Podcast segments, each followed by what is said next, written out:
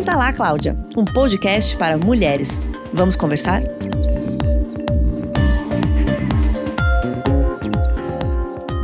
Olá, eu sou a Guta Nascimento, diretora da revista Cláudia, e esse episódio do Senta lá Cláudia é uma parceria de Cláudia com a Johnson Johnson Medical Devices. O nosso tema de hoje é a endometriose, uma doença que, segundo o Ministério da Saúde, atinge uma em cada dez mulheres no Brasil para falar sobre o diagnóstico e sintomas, os tratamentos que já existem e as muitas dúvidas que envolvem a endometriose, a nossa conversa é com a doutora Elizabeth Salomão Airosa. Ela é vice-presidente da Associação Brasileira de Endometriose e Ginecologia Minimamente Invasiva. Bem-vinda, doutora Elizabeth. Muito obrigada por estar aqui no Senta Lá Cláudia para falar dessa doença que impressiona pela quantidade de mulheres que sofrem com ela. Seja bem-vinda. Muito obrigada, Guta. É um prazer para mim estar aqui com vocês, podendo falar sobre um tema bastante relevante que incomoda a mulher, atrapalha a qualidade de vida da mulher e muitas vezes ele acaba sendo subestimado pelo principal sintoma da endometriose, Guta. Sobre isso exatamente, doutora Elizabeth, que a gente gostaria de começar. Um dos sintomas mais conhecidos da endometriose é uma dor pélvica muito forte, e isso muitas vezes leva a nós, mulheres, confundirmos com a cólica menstrual. Por isso eu queria começar pedindo para você explicar o que é a endometriose, quais esses principais sintomas no dia a dia e, sobretudo, em que momento é preciso que a gente acenda um alerta dentro de nós e procure atendimento médico. Guta, a endometriose é uma doença inflamatória, é uma doença inflamatória pélvica e, como toda doença inflamatória, causa um ambiente hostil ali e uma dor que pode ser uma dor intermitente. O principal sintoma da endometriose é a cólica menstrual. Essa cólica menstrual é uma cólica diferente do habitual, que passaria com medicamentos normais, é, com anti-inflamatórios habituais. A cólica menstrual da endometriose, ela é mais intensa, ela dura mais tempo e ela pode persistir, essa dor pode persistir fora do período menstrual. Isso é um ponto importante para a mulher levar em consideração, porque muitas vezes, durante a menstruação, ela é mais intensa, ela dificulta o trabalho, dificulta as atividades corriqueiras e ainda não passa com medicamento via oral. Às vezes a mulher precisa ir a um pronto-socorro, fazer uma medicação na veia para poder aliviar essa dor. E ela pode persistir mesmo com a menstruação tendo acabado, mesmo sem o sangramento. Então, esta cólica menstrual atrapalha a qualidade de vida e é uma das importantes causas de absenteísmo e mesmo presenteísmo, porque às vezes a mulher consegue trabalhar, ela vai ao trabalho, mas ela não desempenha as funções que ela precisaria desempenhar por causa da dor. Por tudo isso, doutora Elizabeth, que você falou sobre os sintomas, como é conviver no dia a dia, no sentido do que, que pode ser feito a mulher que tem endometriose para ter uma qualidade de vida melhor no dia a dia? Um dos sintomas importantes também, Guta, que tira a qualidade de vida da mulher é a dor na relação, chamada de dispareunia. A gente sabe que 43 a 45% das mulheres que têm endometriose têm uma disfunção sexual. Então, elas têm dor na relação e quase 20% dessas mulheres têm aí uma ansiedade severa, essa mulher que cursa com a cólica menstrual e com a dor no ato sexual.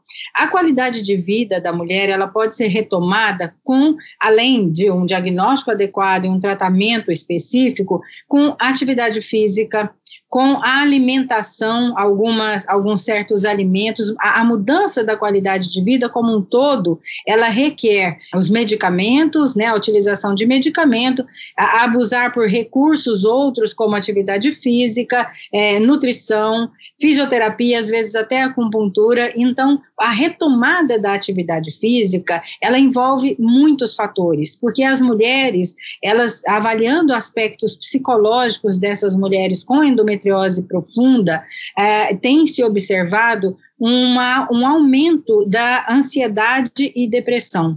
Nós, na Santa Casa de São Paulo, fizemos um estudo com mulheres com endometriose profunda, aguardando, já diagnosticada, aguardando o tratamento cirúrgico, e observamos que 90% destas mulheres apresentavam é, alguma alteração psicológica.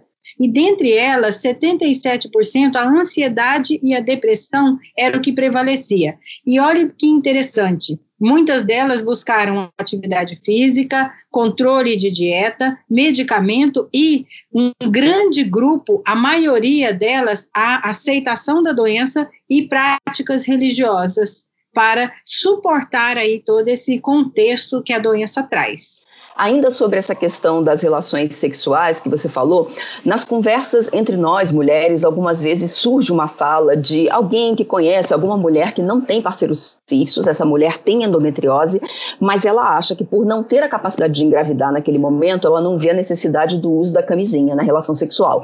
A gente sabe que isso é um erro que aumenta a chance dessa mulher contrair né, doenças sexualmente transmissíveis. Você observa isso na prática nos atendimentos? Olha, a questão da, da, doença sexualmente transmissível tem sido bastante falada também. Então, hoje em dia, as mulheres, elas costumam se prevenir com a, a, camisinha. O fato é tão sério que as mulheres, elas não conseguem ter relação.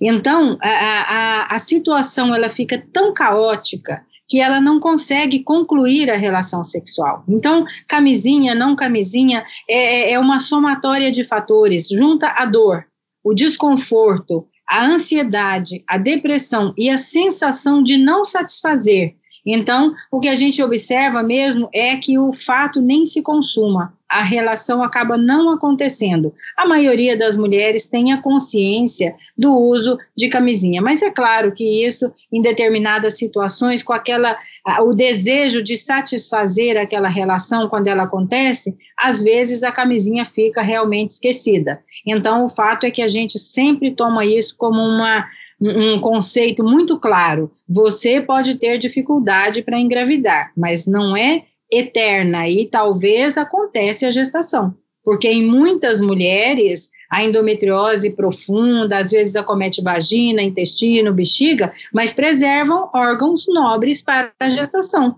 Tem algumas mulheres que têm endometriose profunda em determinados órgãos, mas têm útero, ovário e trompas livres e podem acontecer de gestar. Então, acho que é importante frisar sempre o conceito da camisinha, independente do desejo gestacional ou não. Com certeza, doutora Elizabeth. Uma outra questão é a pandemia do novo coronavírus, ela afetou de várias maneiras a saúde das pessoas no mundo todo, né? E teve efeitos no surgimento, no aumento, é, até na piora de várias doenças. No caso da endometriose, como é que se deu esse impacto entre a Covid e tudo, né, que ela causou socialmente e a endometriose? O impacto é, social eu achei que foi muito negativo do ponto de vista de sofrimento da dor. Muitas mulheres não tiveram assistência médica adequada porque tudo estava inacessível naquele momento. Então, nós tivemos, é, podemos pontuar bem aqui o serviço público e o privado.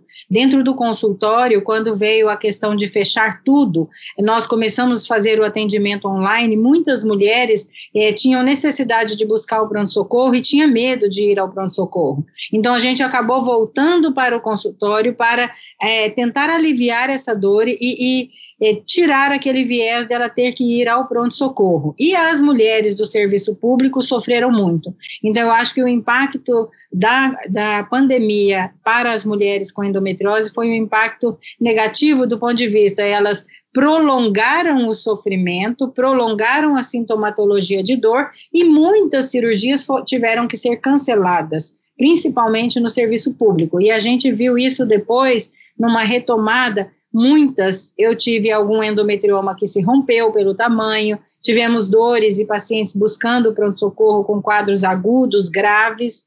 Então, eu acho que o impacto da pandemia, num resumo geral, para as mulheres com endometriose, foi negativo, foi ruim. É muito cruel, né, a gente ter essa percepção, mas a gente sabe que a ciência, a tecnologia, a medicina, elas têm avançado juntas a passos muito largos, né? Então, queria perguntar para você, o que, que, tem de novidade em relação à endometriose? O que, que tem de novo em relação, sobretudo, da questão da infertilidade, que é uma grande angústia para as mulheres em idade fértil? Quais os avanços em termos de técnicas venus agressivas, em que o útero e os demais órgãos femininos são mais preservados? A gente sabe que muitas mulheres têm medo da cirurgia. Elas acham que a cirurgia pode ser perigosa, que vai deixar sequelas permanentes nas pacientes. O que, que tem de novidade em relação a isso? O grande avanço no tratamento da endometriose começa pelo diagnóstico. Acho que hoje temos meios diagnósticos muito mais eficientes, eficazes e que podem nos mostrar a endometriose profunda que tem aí a indicação cirúrgica. Não são todas as doenças que são tratadas cirurgicamente. Tem alguns graus de endometriose, a endometriose superficial, ou seja, endometriose leve, ela pode ser tratada com medicamento. Já a endometriose profunda, ela requer um tratamento cirúrgico. E, e, os métodos diagnósticos que nós temos hoje, a ressonância magnética pélvica, o ultrassom transvaginal para mapear a doença, para mapeamento de endometriose, eles nos mostram um grau é, muito avançado já da doença. E eu acho que as, o avanço, além do diagnóstico, foi a possibilidade de um tratamento minimamente invasivo cabe e é eleição aí para a endometriose o tratamento é, é, minimamente invasivo. O laparoscópico, já comprovado cientificamente, a cirurgia laparoscópica, e a robótica também entrou nesta circunstâncias aí de ser a cirurgia minimamente invasiva. Mas a cirurgia laparoscópica é a cirurgia minimamente invasiva confirmada cientificamente, que traz grande benefício para o tratamento da endometriose profunda. Então, em casos de doença profunda, o tratamento é cirúrgico via laparoscópica. E tem um detalhe muito importante que é, é a, a, importância tão grande do diagnóstico, porque é, traz para a gente o direcionamento de tratar especificamente a doença. Então, não existe aquele fato, ah, tem que tirar o útero. Não, tem que tirar a lesão. Se a lesão está no útero, a gente tira a lesão do útero. Se a lesão está na bexiga, tira a lesão da bexiga. Então, é por isso que as mulheres não precisam ter medo se elas estão em, em mãos de especialistas, porque elas estarão diante de um bom diagnóstico. E o, o, a cereja do bolo aí é saber tratar, separar o joio do trigo, a doença do órgão e preservando a anatomia. Então, quando a doença comete o ovário, tirar a doença, deixar o ovário. Quando a doença comete o ligamento uterosacro, tirar a doença e preservar os nervos. Então, seguir a anatomia, é, preservar os órgãos e retirar a doença, eu acho que esse foi o grande avanço no tratamento da cirurgia de endometriose profunda. Eu queria voltar num ponto que você falou lá no início, que é do impacto social muito grande, né? É, a endometriose chega a ter até um impacto econômico, a gente pode colocar assim, porque ela é uma doença que afeta não só a vida pessoal, emocional, os relacionamentos, mas também a produtividade no trabalho. Eu queria te pedir para falar um pouco sobre a endometriose no sistema público de saúde. Como é que é a abordagem? O que, que é preciso ter atenção na saúde pública em relação ao diagnóstico, ao atendimento e ao tratamento da doença? O sistema público de saúde é um sistema sofrível porque muitos deles não têm um diagnóstico adequado. Alguns é, conseguem ter isso, é, mas a, a, cirurgia, eu acho que ela é o, o, o calcanhar de Aquiles do tratamento é, do Sistema Único de Saúde, porque a cirurgia a gente depende de insumos e os insumos geram ônus que o Sistema Único de Saúde, muitas vezes, e na grande maioria das vezes, não consegue suprir. Então, em alguns hospitais públicos, eu posso falar claramente da Santa Casa de São Paulo, que eu sou chefe da laparoscopia e endometriose ginecológica lá, e eu trato estas questões muito de perto, então, lá nós temos o diagnóstico, mas nós temos é, dificuldade em realizar o tratamento cirúrgico pela falta de insumos. Então, a, a probabilidade da mulher é, conseguir um tratamento cirúrgico lá, ela existe, fazemos, mas tem sempre uma fila, tem sempre uma espera. E enquanto essas pacientes esperam na espera, elas é, são, ficam aí desenvolvendo a ansiedade, depressão, e a gente vai tratando com medicamento, um tratamento medicamentoso, onerando também a, a, o Sistema Único de Saúde com as medicações. Então, a gente entra num impasse, sabe? Porque a gente sabe que aquela mulher necessita de um tratamento cirúrgico, e a gente tem que fazer para ela um, tratamento medicamentoso naquele momento, enquanto aguardamos o tratamento cirúrgico, mas ela vai onerando o sistema com o tratamento medicamentoso. Então, acho que o grande problema do Sistema Único de Saúde hoje é o, a conseguir a realização das cirurgias. Esse seria uma, um ganho incrível para a saúde pública do Brasil do ponto de vista de endometriose. O dia que nós conseguirmos realizar as cirurgias de endometriose, é, quatro, cinco pelo menos ao mês. É pouco, mas já seria um ganho incrível. Seria maravilhoso, né, doutora Elizabeth? Sonhamos com a chegada desse dia. É, março, que é o mês da mulher, é também conhecido como Março Amarelo, o mês de conscientização sobre a endometriose. Por tudo isso que a gente conversou até aqui e para ajudar né, tantas mulheres que sofrem muitas vezes silenciosamente, a Sociedade Brasileira de Endometriose e Ginecologia Minimamente Invasiva criou uma campanha chamada Escuta Minha Dor, Movimento pela Endometriose. Eu achei esse nome lindo, Escuta Minha Dor, porque a gente sabe que muitas vezes as mulheres não conseguem né, verbalizar, compartilhar é, é, todo o sofrimento envolvido. Mas Conta pra gente um pouquinho como é que é essa campanha, como ela se dá na prática, como é que as mulheres podem se conectar a esse movimento. É, o nome da campanha ficou excelente, eu concordo com você. E escuta minha dor é também porque a principal queixa da mulher é a cólica menstrual. E muitas vezes ela não é ouvida, porque ela é considerada como uma coisa banal, corriqueira. Ah, cólica tem mesmo. Ah, mulher tem cólica mesmo. Então, escuta minha dor é para chamar a atenção a esta dor da paciente e, e, e para a gente dar, é, voltar os olhos e os ouvidos para a queixa principal, que é a cólica menstrual. Né? Esta campanha é uma parceria é, com a Sociedade Brasileira de Endometriose, da Johnson Johnson, e, e, vem aí com a criação de vários podcasts é, falados e, e pro, preparados por vários profissionais da Sociedade Brasileira de Endometriose. Então, foi criado um canal da campanha, e esse canal informativo vai constar com vários podcasts falando de sintomas, qualidade de vida, questões, é, atividade física, alimentação, informação sobre a doença e também vai ter uma coisa interessante, vão ter músicas que a mulher vai poder ouvir e aí é, é, usar no seu dia a dia, com uma maneira de relaxamento. Então, foi uma iniciativa muito bonita, muito séria, de uma parceria muito frutífera. E como que a mulher pode acessar?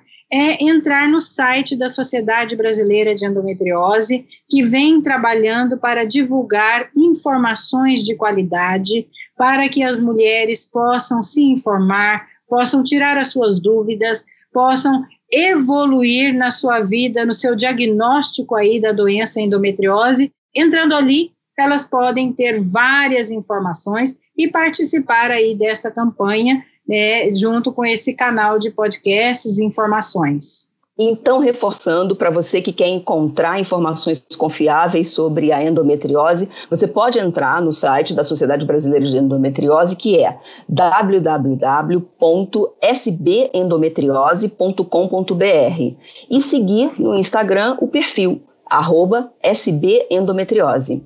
Doutora Elizabeth Salomão Airosa, foi ótimo te ouvir. Muito obrigada por compartilhar.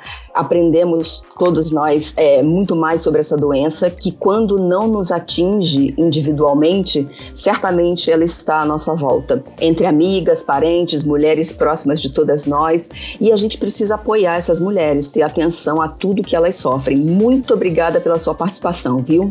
Eu que agradeço, foi um prazer, é um prazer fazer parte dessa iniciativa iniciativa da Johnson Johnson Medical Devices, junto com a Sociedade Brasileira de Endometriose. Eu, como vice-presidente da sociedade, vejo neste canal uma grande oportunidade para levar informação de qualidade. Muito obrigada. Muito obrigada a você que nos ouviu até aqui. Esse foi um episódio do Senta La Cloud em parceria com a Johnson Johnson Medical Devices. Você ouve outros episódios do Senta La Cláudia nos principais players de áudio, entre eles o Spotify e o YouTube. Te esperamos no próximo. Um beijão, até lá.